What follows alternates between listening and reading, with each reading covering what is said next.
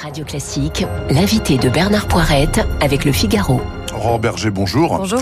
Je rappelle que vous êtes la présidente déléguée du groupe La République en marche à l'Assemblée nationale. On va parler politique dans un instant, mais d'abord, je le sais parce que l'assistant qui euh, programme les invités m'a envoyé un mail cette nuit en disant elle veut absolument parler du scandale de Miss Provence qui a été euh, pourri sur les réseaux sociaux parce qu'elle est juive si j'ai bien compris et donc elle euh, a été insultée, injuriée dans des tweets.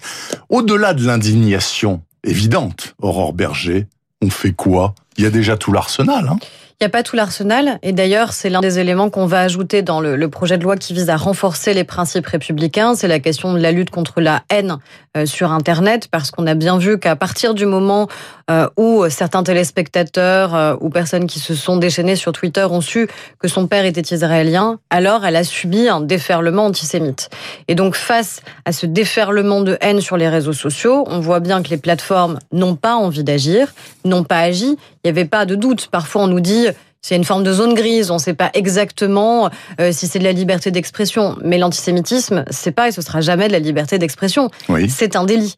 Et donc, il faut à la fois pouvoir être beaucoup plus rapide euh, sur la capacité à supprimer euh, ces messages parce que vous voyez bien qu'il y a un effet en chaîne, c'est-à-dire qu'à partir du moment où plusieurs messages plus le message sont est visible, plus il y en a qui arrivent. Plus il y en a qui arrivent, et donc on a une espèce de, de déchaînement euh, de haine en ligne qui se produit, qui fait boule de neige. Donc il faut aller beaucoup plus vite pour supprimer euh, les messages et donc faire injonction aux plateformes de les supprimer puisqu'elles ne le font pas d'elles-mêmes. Donc la loi contre le racisme et l'antisémitisme, la dernière mouture c'est 72, c'est la loi Pleven hein, en, en, en l'occurrence tient la route, mais il faut l'aménager en fonction de la modernité de la communication et de la rapidité. Il faut l'adapter à des nouveaux moyens et modes d'expression qu'on connaît malheureusement bien, qui sont les réseaux sociaux et sur lesquels aujourd'hui cette loi n'est pas suffisante. Mmh. Elle permet néanmoins, et il faut systématiquement le faire quand on est victime de racisme, d'antisémitisme ou d'homophobie, porter plainte. Elle a porté plainte cette jeune femme pour je le moment. Je sais pas, mais non je pense que des associations vont se porter partie civile. Oui. La DICRA a réagi. Il y a eu des signalements faits par le ministère de l'Intérieur directement auprès du procureur de la République. Donc même si elle-même ne porte pas plainte, on a quand même des moyens d'action et il faut évidemment les utiliser. Mais il n'en reste pas moins que ces messages, ils sont aujourd'hui, ce matin, toujours visibles sur les réseaux ils sont sociaux. Encore là.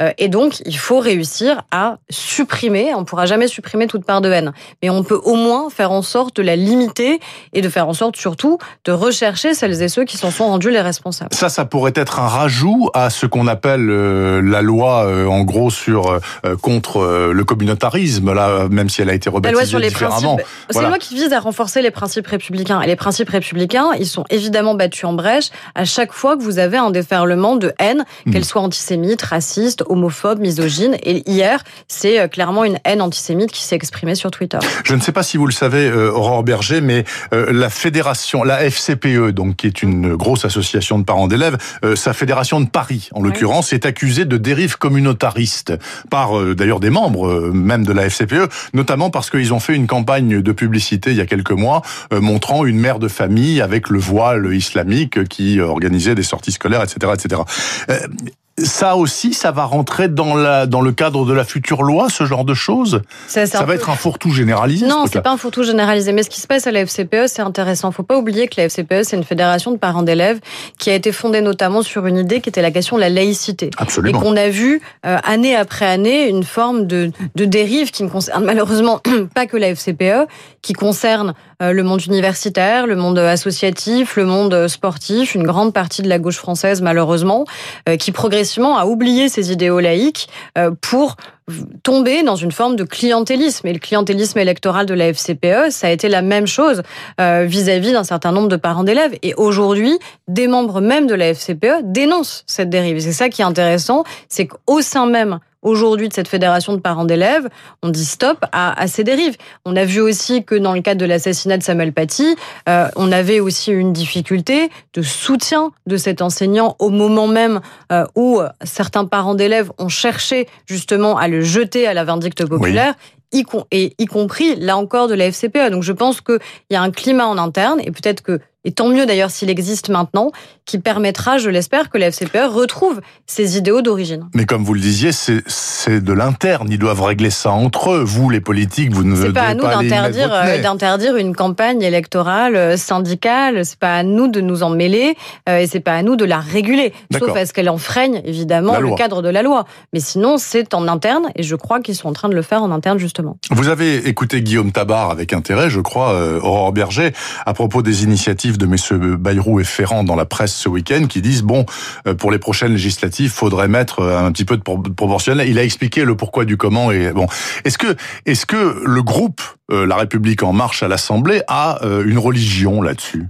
Religion, un credo? Enfin bon, mais une idée maîtresse. Bah, en tout cas, c'est une idée qu'on a portée tous euh, pendant la campagne présidentielle, puis dans nos propres campagnes législatives. C'est ce qui a été rappelé. Mmh. C'est-à-dire, nous avons porté l'idée qu'il fallait qu'on arrive à adapter notre mode de scrutin qui, aujourd'hui, pose un certain nombre de difficultés parce qu'il n'est pas considéré comme étant suffisamment juste par les Français. Et représentatif. Et donc représentatif. Si on a une crise démocratique, faut pas, il faut pas que la crise sanitaire euh, et les conséquences sociales et économiques qu'elle emporte nous fassent oublier ce qui pour moi est une des plus grandes crises que l'on vit, qui est une crise démocratique. Si les Français sont pas venus voter au moment des municipales, c'est pas uniquement parce qu'ils avaient peur du Covid et de ses conséquences.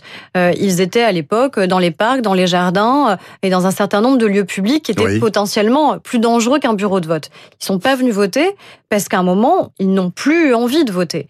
Et si au moment des élections, par le mode de scrutin euh, que nous avons, on donne le sentiment finalement de protéger certains, de ne pas permettre une meilleure représentativité, alors on risque d'avoir une désaffection de plus en plus importante et on va se succéder sur des plateaux de télé ou de radio pour déplorer à chaque fois le record de l'abstention, mmh. sans essayer d'y remédier, à la fois évidemment par les, les actions politiques qu'on mène, mais aussi par une réforme du mode de scrutin. Donc moi, je pense qu'il faut aller au bout de cette promesse qu'on a portée pendant la présidentielle, qui a été euh, empêchée, vous vous souvenez euh, des débats que nous avions eus à l'époque à l'Assemblée, au Sénat, euh, où clairement on nous a fait comprendre qu'on ne souhaitait pas que cette réforme aboutisse. Mais au moins sur le volet du mode de scrutin, là on a les moyens d'aboutir. Aurore Berger, aller au bout du raisonnement, ça veut dire proportionnel intégral, Mitterrand 86, le Front National entre à l'Assemblée nationale, fait même un groupe, etc.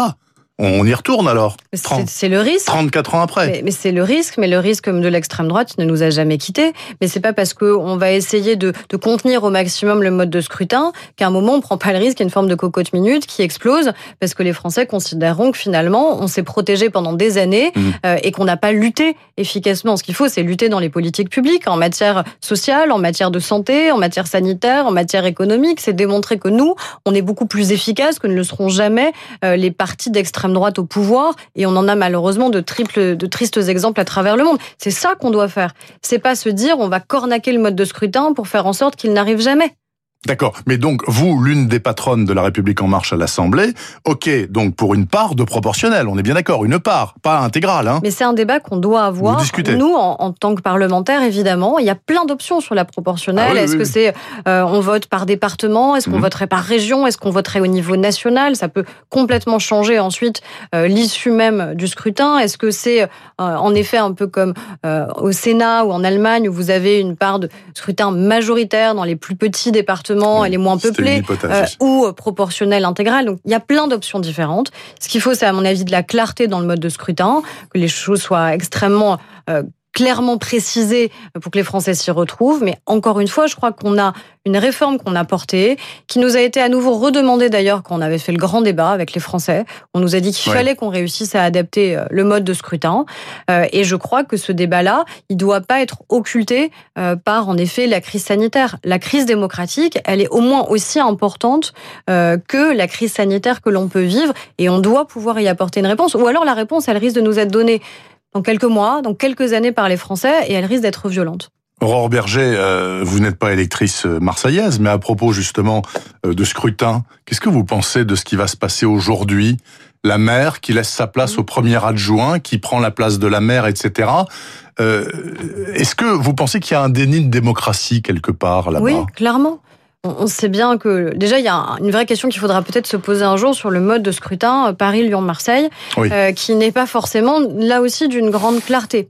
Euh, mais si on avait vécu la même chose à Paris que ce que les électeurs marseillais vivent, si tout d'un coup du jour au lendemain, Anne Hidalgo nous avait dit mais finalement vous m'avez élu, mais ce ne sera pas moi votre maire, et donc je vais laisser la place à mon premier adjoint. Mais je pense que tout le monde aurait dit qu'on ne pouvait pas accepter ce tripatouillage à Paris, parce qu'on n'accepterait pas à Paris.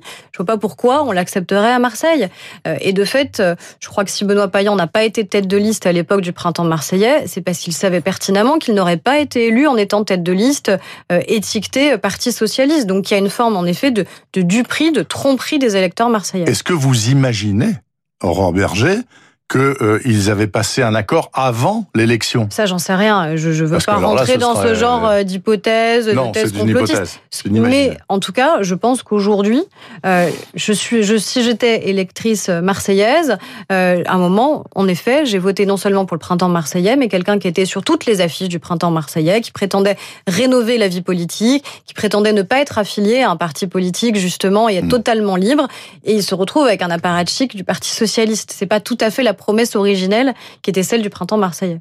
Encore une question, Aurore Berger. Il y a quelques jours, juste avant euh, de tomber malade, entre guillemets, le président de la République a annoncé donc qu'il allait euh, soumettre à référendum une modification constitutionnelle euh, qui stipulera clairement qu'on pourra plus faire de loi dorénavant en France, si ça passe, hein, si le référendum passe, qui vont contre la défense de l'environnement c'est une bonne idée, parce qu'il y a de plus en plus de voix qui disent, mais attendez, on va se retrouver dans des situations de blocage économique phénoménaux, là.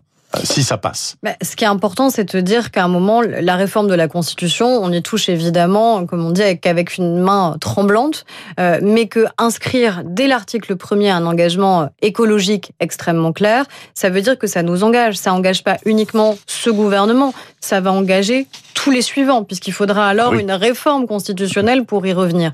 Et donc celles et ceux qui voudraient, par exemple, demain sortir des accords de Paris, celles et ceux qui voudraient réexploiter les hydrocarbures dans notre pays, eh bien ceux-là n'auraient pas la capacité de le faire si les Français, évidemment, en décident ainsi par référendum. Donc ça veut dire que ça permettrait de tenir de manière très claire pour l'avenir les engagements écologiques qui doivent être les nôtres. Après, évidemment, vous voyez bien qu'on sait concilier euh, l'enjeu industriel et économique avec un enjeu euh, climatique. Les entreprises le font de toute façon déjà au quotidien. Donc l'idée, c'est pas de contraindre, c'est pas d'interdire évidemment toute nouvelle implantation industrielle. C'est de faire en sorte, comme c'est déjà le cas aujourd'hui, que toutes ces nouvelles implantations industrielles et ces enjeux de bassin d'emploi qui sont extrêmement importants dans notre pays se fassent dans des conditions qui respectent euh, évidemment nos engagements internationaux et les accords de Paris.